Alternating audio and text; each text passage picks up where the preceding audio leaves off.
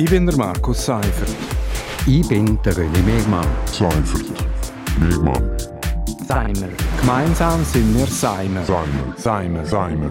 Und das hat uns in dieser Woche bewegt. Seimer. Willkommen bei Seimer auf RSO. Seimer das steht für Seifert und Mehrmann und wir reden jeden Freitag über das aktuelles Wochenthema. Ja, René Mehrmann, schon seit längerem geistert das Schreckgespenst von Strommangel, von Blackout um. Die Situation hat sich seit dem Krieg in der Ukraine noch verschärft. Man redet jetzt von drohender Mangellage diesen Winter beim Strom und beim Gas. Und diese Woche hat die Bündner Regierung einen Teil vom Krisenstab zur Sicherheit Energieversorgung aktiviert. Ja, René, hast du eine Notstromgruppe schon gekauft? Nein, habe ich nicht, aber ich habe mir Kerzen zugetan. Nein, Spass beiseite. Ich habe natürlich immer Kerzen daheim, also das ist jetzt nicht außergewöhnlich, da muss man jetzt auch nicht hamstern. Ähm, grundsätzlich finde ich es richtig, dass sich äh, der Kanton mit dem Thema befasst und sagt, was wäre wenn? Weil es ist ja eben, es ist nicht erst seit dem Krieg ist das ein Thema, sondern vorher schon äh, der Krieg in der Ukraine und der Angriff von Russland auf das Land äh, hat das einfach noch verstärkt. Ja, und die Energieversorgung ist ja eigentlich Sache vom Bund, aber es ist gut, dass der Kanton sich da auch Gedanken macht. Beim Bund wird im Moment ja in verschiedenen Szenarien geschafft. Es gibt auch einen festgelegten Ablauf bei einer tatsächlichen Strommangellage. Also zuerst werden Sparappelle an die Bevölkerung gerichtet, dann gibt es Verbot äh, vom Betrieb von bestimmten Geräten bis hin zu partiellen Stromabschaltungen bei der Industrie und auch bei Privaten. Noch weiß ja niemand, ob der Winter wirklich eine Stromknappheit äh, vorhanden sein wird. Aber man hat das Gefühl, die Wahrscheinlichkeit ist schon so groß wie noch nie. Also es ist ja schon Alarmstufe rot, wenn der Präsident der Elektrizitätskommission zum Kauf von Kerzen und Taschenlampen aufruft. Ja, es ist wahrscheinlich schon sehr ernst und und äh, man muss das auch ernst nehmen.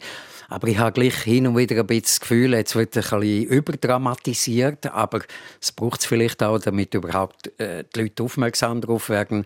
Äh, aber es ist durchaus möglich. Es ist jetzt einfach zwei Jahre oder drei Jahre früher, als man früher gesagt hat. Das Problem fängt ja aber schon viel früher an. Also ich glaube, man hat in den letzten 20 Jahren schon viel, viel verkachelt in dem Thema, weil man einfach nicht vorwärts gemacht hat mit erneuerbaren Energien, äh, mit anderen Möglichkeiten. Also man hat jetzt 20 Jahre äh, pennt und jetzt äh, muss man irgendwie reagieren. Aber für viele ist jetzt schon klar, dass der Krieg fast nur zum Überlaufen gebracht hat. Aber das Grundübel sei schon mit der Energiestrategie 2050 geleitet worden. Also der beschlossene Ausstieg aus der Atomkraft, die Abkehr von fossilen Energiequellen, das Pushen von Wärmepumpen und E-Autos. Die Schuld sind also eigentlich die Linken und die Grünen. Würde ich jetzt so nicht sagen. Ich würde sagen, die Schuld ist die Politik und zwar von links bis oder von ganz ganz links bis ganz ganz rechts. Also da, da hat man sich einfach gegenseitig immer blockiert. Die einen haben unbedingt weiterhin Öl und Gas und sich abhängig machen von irgendwelchen komischen Diktaturen. Äh, die anderen haben unbedingt erneuerbare Energien schon, aber ja, nicht irgendwie eine Staumauer um 10 Meter erhöhen in einem Tal, wo schon lange, seit, seit Jahrzehnten überflutet ist. Also irgendwo würde ich mir manchmal ein bisschen mehr Pragmatismus in dieser Frage und ein bisschen mehr Lösungsorientierung wünschen, als einfach immer nur politisch auf irgendwelchen Forderungen zu bestehen. Ja, und man muss schon klar festhalten, dass beispielsweise der Ausstieg aus der Atomenergie, der ist ja wegen Fukushima beschlossen worden.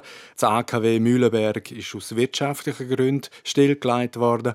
Und leider muss man sagen, dass der drohende Strommangel nicht wegen der Energiestrategie 2050 droht, sondern weil man das vor sechs Jahren beschlossen hat, aber dann eigentlich nichts oder zu wenig gemacht hat. Also ja. kein Ausbau von Wasserkraft, kein Ausbau von Windkraft ein zögerlicher Ausbau von Photovoltaik. Notabene Solarenergie ist die Schweiz einmal führend jetzt hoffnungslos abgehängt. Also man ist einfach viel zu passiv gewesen. Man ist viel zu passiv gewesen. Man hat irgendwie, ja, man hat irgendwie gedacht, dass das äh, kann gar nicht so weit kommen.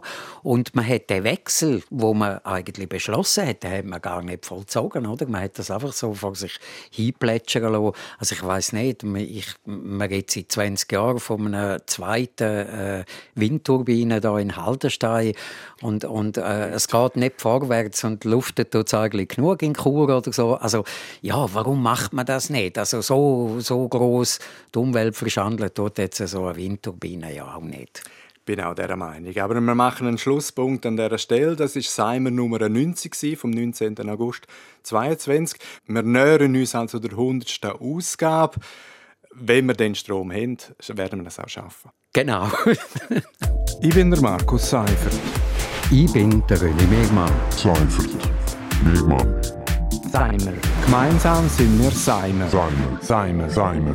Und das hat uns in dieser Woche bewegt. Seimer.